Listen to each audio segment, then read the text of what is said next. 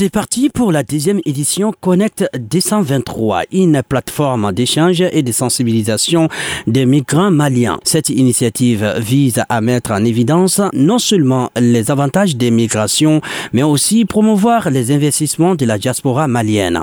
Boulay Keita, conseiller technique du ministère des Maliens établi à l'extérieur et de l'intégration africaine. Cette initiative pour nous, c'est un espace d'échange, d'échange entre différents acteurs autour de la migration. On sait que euh, la migration n'est pas que problématique. La migration apporte aussi du développement. Comment aujourd'hui accompagner cette dynamique engagée par certains membres de la diaspora pour sensibiliser davantage? Pour Amin Tadiko, coordinatrice des projets de l'Organisation internationale pour la migration OIM Mali, le choix du thème de cette année n'est pas fortuit. Ce choix a été fait notamment en consultation avec plusieurs partenaires. En cette période de transition, la jeunesse a un rôle important à jouer euh, pour le développement du Mali et il était important de mettre en place ce cadre d'échange pour pouvoir discuter des questions de migration, mais aussi du rôle de la jeunesse pour bâtir euh, ce nouveau Mali. Environ 42 000 migrants dans des situations difficiles ont été assistés depuis 2013 et 20 000 autres ont été insérés dans les projets. La vice-présidente de l'Union des ambassadeurs Yacine Sissi